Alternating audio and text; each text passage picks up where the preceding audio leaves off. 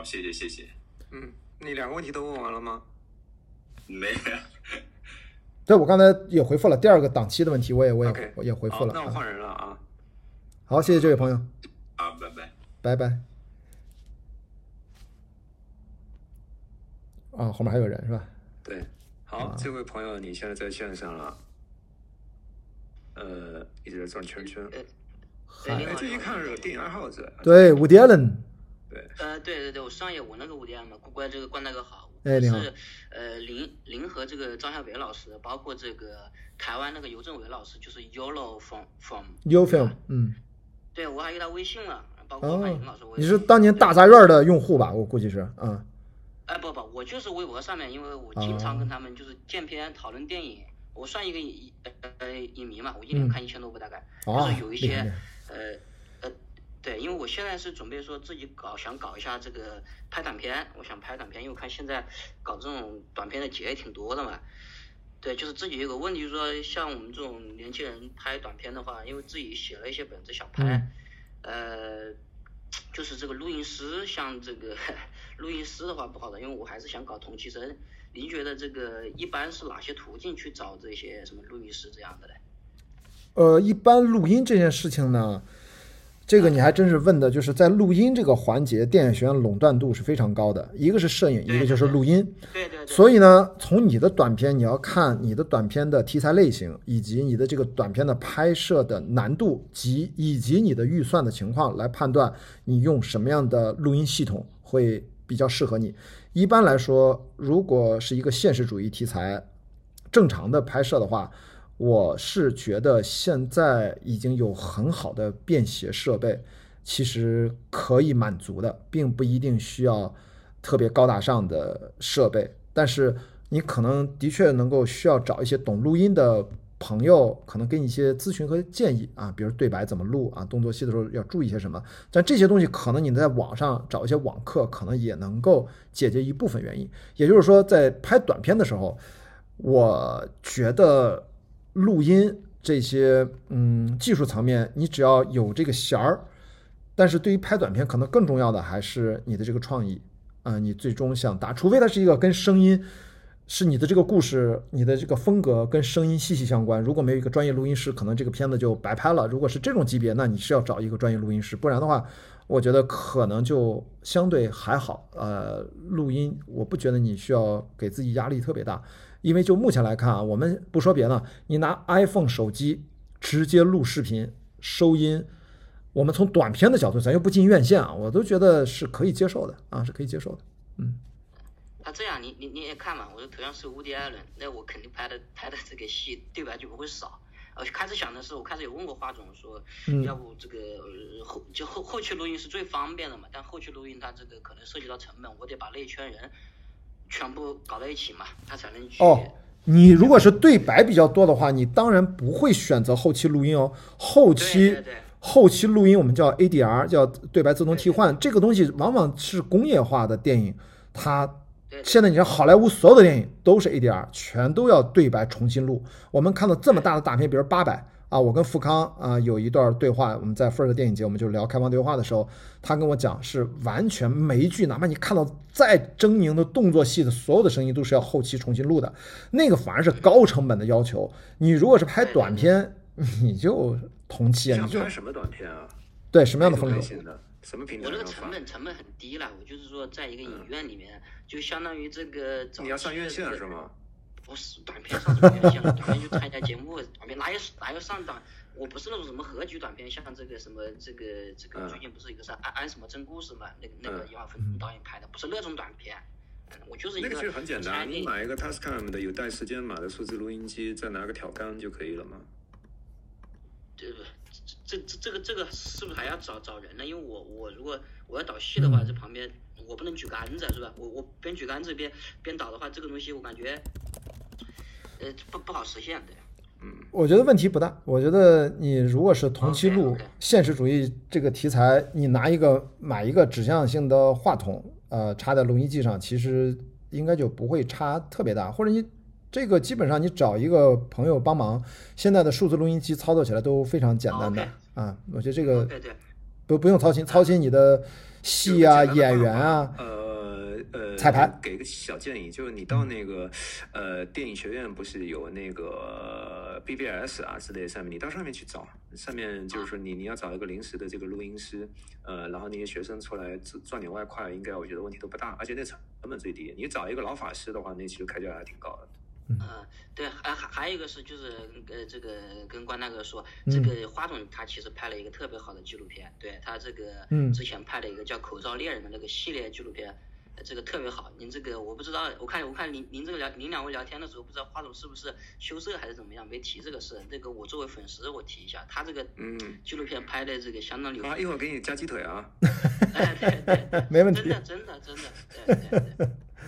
对 其他没了，其他没了，这个学了很多，对对。啊，谢谢你，谢谢你。别客气，别客气啊。呃，其他朋友的话，如果有问题的话，现在点这个红蓝圈上来好吗？嗯，好，谢谢这位粉丝朋友，谢谢你的肯定和褒奖。好，我接一下。哦，还有哎又进来了。呃，少爷啊，你在直播间里吗？今天晚上怎么回事儿？就我红蓝圈上有数字，然后我点进来的话，人会不见了。来，大家就是要确保自己的客户端是最新的版本啊！这个微博的这产品真的是一言难尽啊！哦，微加会员来上鸡腿儿，尊贵的微加会员，为什么会全部重新录音？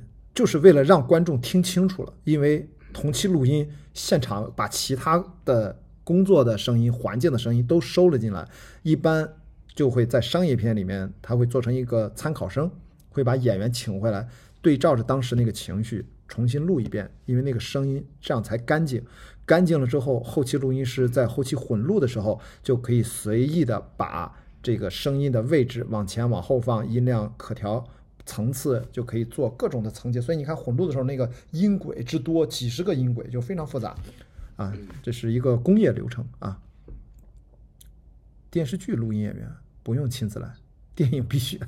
电视剧，电视剧看情况啊，电视剧如果都是同期的话，可能就不用，但有的时候对不一样。上有一个观众问了一个很有趣的问题：电影尺度怎么把握？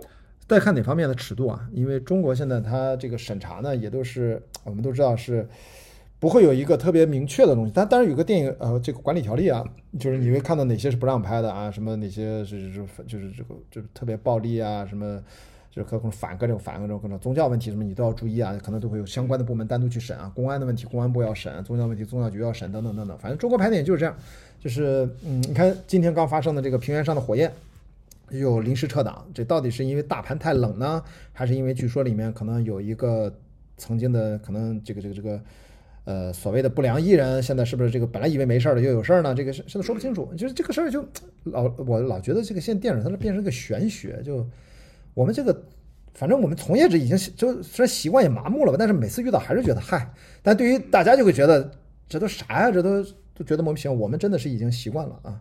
嗯，所以一部这个院线电影，就是呃大功呃不能讲大功告成，就是嗯最重要的还是要拿那个经常传说中那个龙标，是不是拿到龙标之后，问题就在于拿龙标也有可能被撤下来，但是这次你看《平原上的火焰》就是拿了龙标都预售了，但据说是片方，我们现在搞不清楚是片方自己主动撤，还是突然又被什么相关的部门又叫停八。百那样，对吧？八百啊其实也是都跟定档了，对突然之间又下来。800那个呢我觉得是不是？对，八百那个就是你说的那种，就是又发现哪儿不对，又拿回去再改。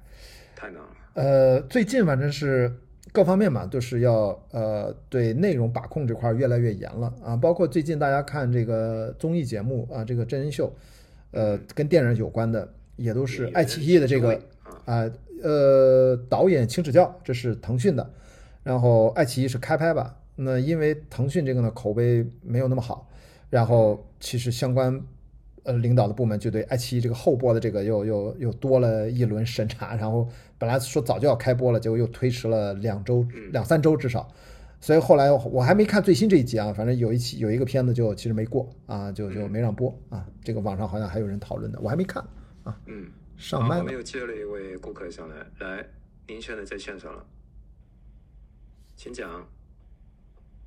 哎，你好，听得到吗？哎退了，啊退了。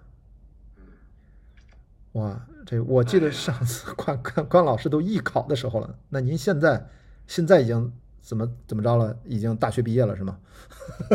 很正常。不是我跟你说，我的观众都是他说上次看你是艺考，可能今年艺考。哦，我的我的真的很多观众都是之前看每周影评的时候还是中学，现在都是已经孩子他爸了，真的都都有啊。哎，所以这个每周影评，嗯呃，一般都评啥？就就是评的是院线的票房，不还是说我们质量。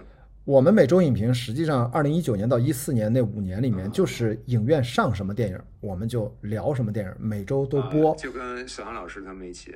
呃，没有，我当时在早期的几百集都是我跟张小北，后来呢，因为张小北他自己要当编剧和导演，怕这个利益有冲突，我大概又坚持了，在二零一四年又做了半年多，后来我也就不做了。后来发现其实因为搭档换了之后呢，整个节目的气质其实变成另外一个气质了。比如我跟史航就是我跟史航的气质，所以呢，我自己又忙着越野跑嘛，所以就说那这个事儿就放一放吧，呃。差不多持续了五年吧，做了五年，两三百集肯定是有了。我们就是打分就很简单，就是跟豆瓣五星，我们只不过是说不得不看，给两个大拇哥啊，推荐观看就是四星，爱看不看就是一个就这样，爱看不看，或者说建议别看和千万别看，大概加了一个动作。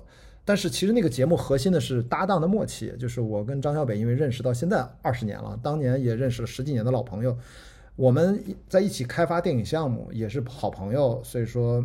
我们俩审美大方向有一致的地方，也有很多细节上的很多不一样的地方，所以经常容易吵架。